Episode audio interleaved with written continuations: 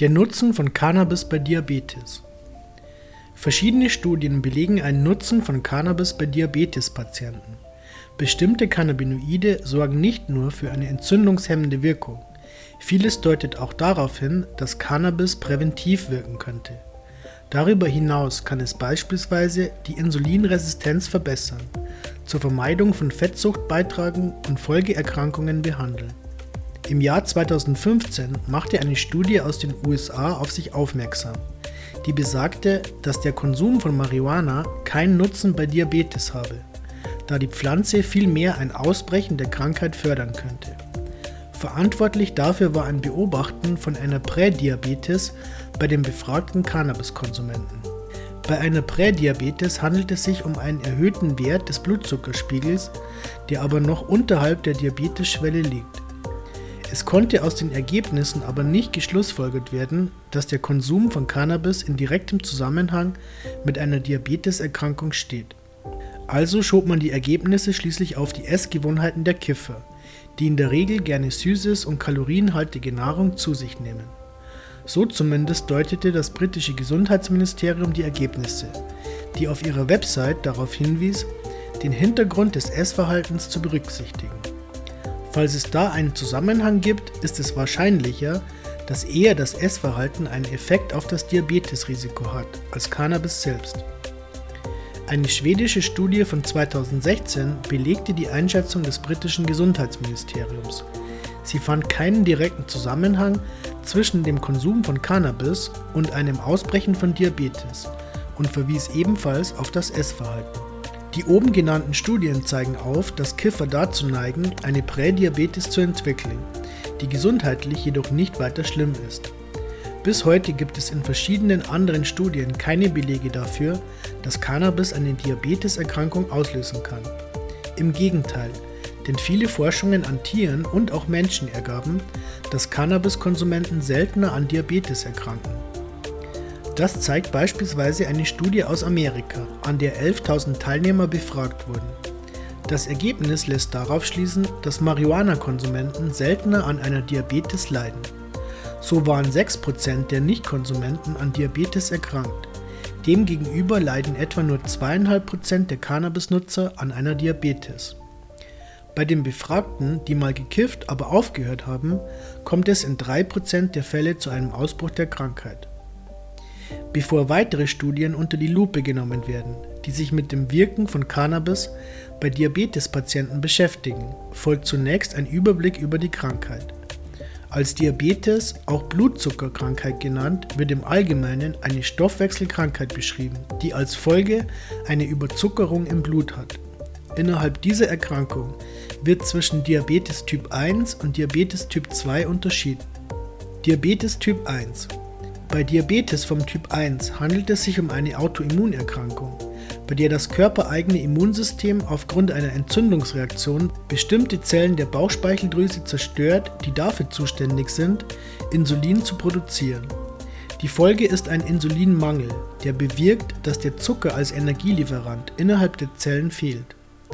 Insulin ist ein Hormon, das benötigt wird, damit der Zucker aus dem Blut in die Zellen transportiert werden kann. Durch das fehlende Insulin sammelt sich der Zucker jedoch im Blut.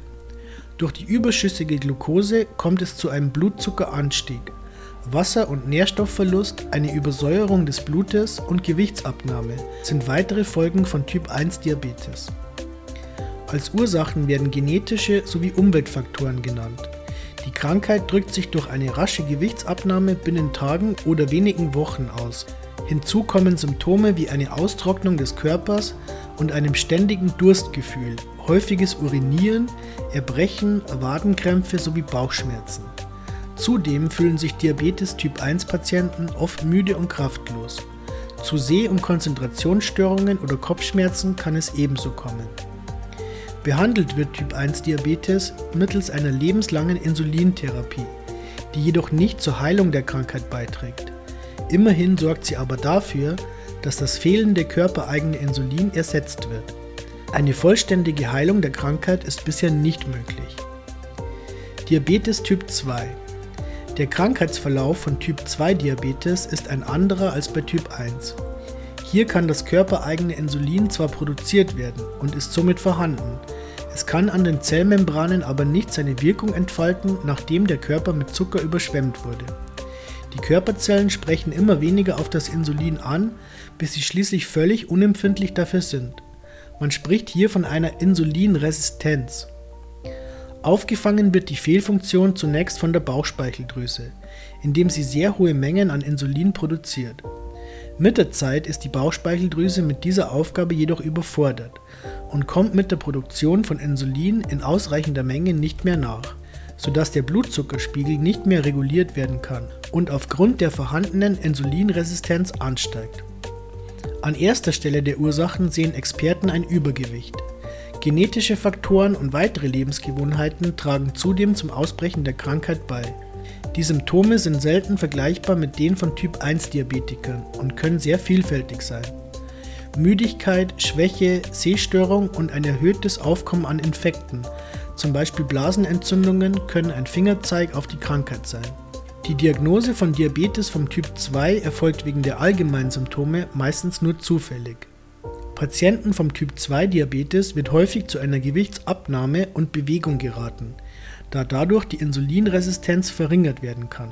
Dreimal in der Woche 30 Minuten Bewegung sollen schon ausreichend sein, um Stoffwechselkrankheiten wie Diabetes eine ist vorzubeugen oder nachhaltig zu beeinflussen. Darüber hinaus werden Medikamente verabreicht, die den Krankheitsverlauf verlangsamen.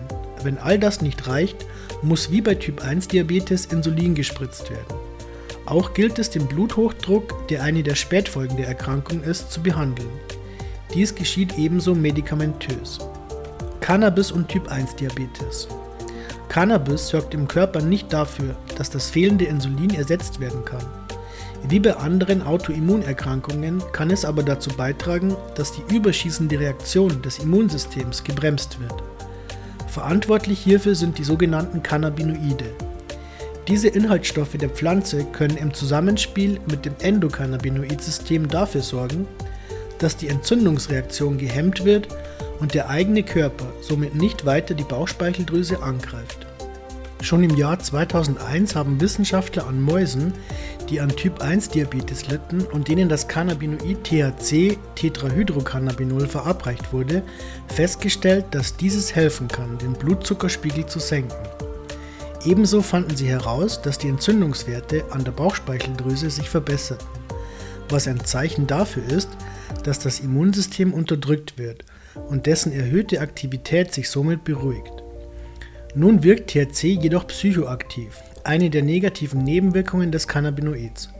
2008 wurde jedoch erforscht, dass auch CBD, Cannabidiol, ein weiteres, aber nicht psychoaktiv wirkendes Cannabinoid denselben Nutzen hat. Cannabis ist nicht in der Lage, die Krankheit zu heilen. Es kann aber durch die entzündungshemmende Wirkung den Verlauf verzögern und somit zu einer Verbesserung der Lebensqualität führen. Bei Typ 1 Diabetes steht die Forschung mit Cannabis als Medikament, ebenso wie bei anderen Krankheiten, noch ganz am Anfang. Ein möglicher Nutzen wurde aber festgestellt, wenn auch nur bei Tieren. Versuche mit Menschen sollten deshalb in Zukunft ins Auge gefasst werden vor allem mit dem Hintergrund, dass Cannabis bei anderen Autoimmunkrankheiten helfen kann und eingesetzt wird, sollten im Sinne der Typ 1 Diabetes-Patienten weitere Untersuchungen folgen. Cannabis und Diabetes Typ 2 Nicht nur Süßigkeiten beinhalten Zucker, sondern beispielsweise auch Pasta, Getreide oder Säfte. Grund dafür ist, dass Zucker in Kohlenhydraten vorkommt. Dieses wird über Nahrung aufgenommen und im Körper zu Glucose zerlegt wodurch Blutzucker entsteht. Deswegen wird neben Bewegung häufig eine Low-Carb-Diät, also ein Verzicht von Kohlenhydraten, bei Typ 2 Diabetes-Patienten empfohlen, um die Zuckeraufnahme zu senken. Abhängig vom Zustand muss natürlich weiter Insulin gespritzt werden. Doch hier kommt der Nutzen von Cannabis ins Spiel, das bei Diabetes von Typ 2 anders wirkt als bei Diabetes von Typ 1. Somit hat es nicht nur einen entzündungshemmenden Einfluss, sondern noch viele weitere Vorteile. So kann der Körper in Verbindung mit Cannabis wieder für Insulin sensibilisiert werden. Die Forschung ist bei Typ 2 Diabetes schon um einiges weiter, als das bei Typ 1 der Fall ist und bescheinigt der Pflanze hier ein besonderes Potenzial beim medizinischen Nutzen.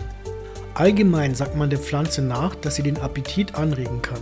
Nicht selten kommt es zu einem sogenannten Fressflash, also einen Heißhunger meist auf Süßes. 2012 fanden Forscher jedoch an Ratten heraus, dass das Cannabinoid CBD einen gegenteiligen Effekt hat und als Appetitzügler und somit bei einer Diät helfen kann. In Kombination mit dem Cannabinoid THCV, Tetrahydrocannabivarin, kann CBD zudem den Fettaufbau in der Leber reduzieren. Dies zeigte ebenfalls eine Studie an Tieren. Eine Fettleber gehört zu den häufigen Folgen und Risikofaktoren bei Diabetes. Ebenfalls zeigte sich in einer weiteren Studie an fettleibigen Mäusen, dass THCV die Glukoseintoleranz verringerte. Die Forscher fanden des Weiteren heraus, dass die einst gegen Insulin resistenten Zellen der Nager wieder auf das Hormon reagierten. THCV regte grundsätzlich den Stoffwechsel bei diesen Mäusen wieder an. Studien an Typ 2 Diabetespatienten 2012 wurden britische Forscher durch die Ergebnisse bei Tierversuchen dazu motiviert, eine erste Versuchsreihe bei Menschen durchzuführen.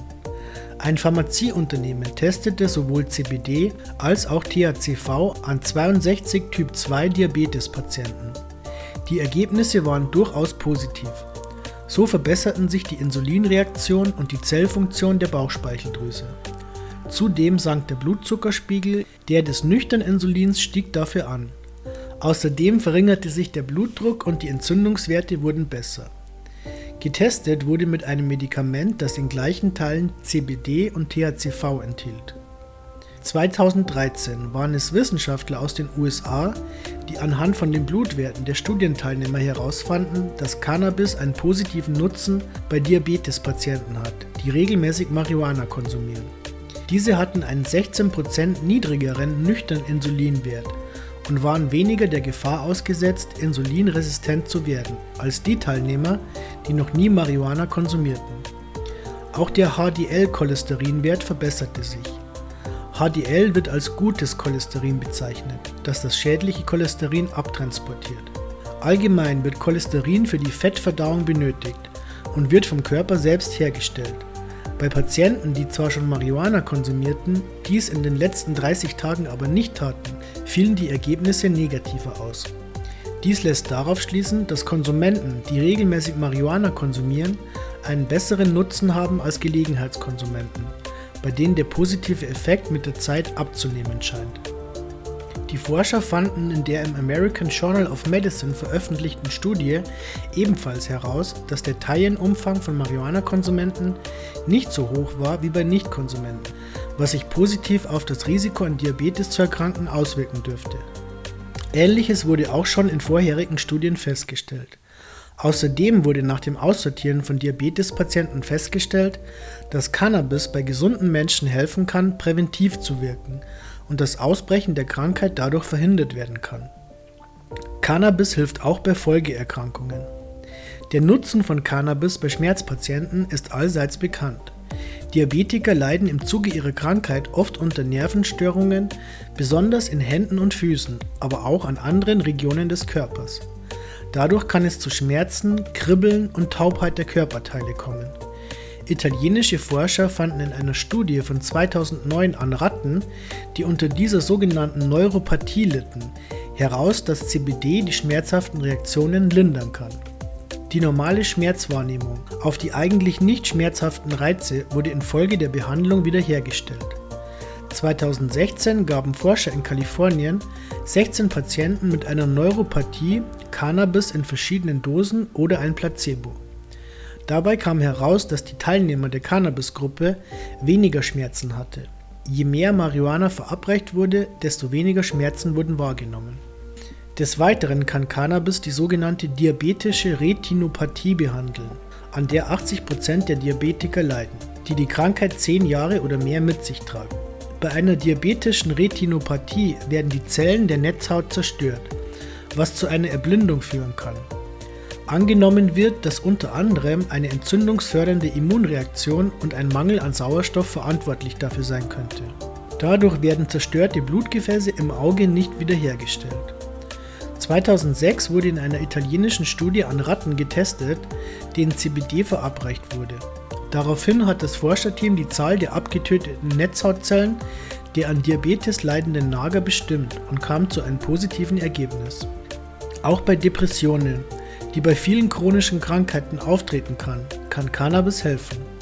Hierzu gibt es beispielsweise eine Studie von 2016, die darauf hindeutet, dass sich Stimmungsschwankungen infolge einer Depression stabilisieren. Das Extrakt CBD hat hierbei eine stimmungsaufhellende Wirkung, die sofort nach der Einnahme eingetreten ist. Dies wurde an Nagetieren nachgewiesen.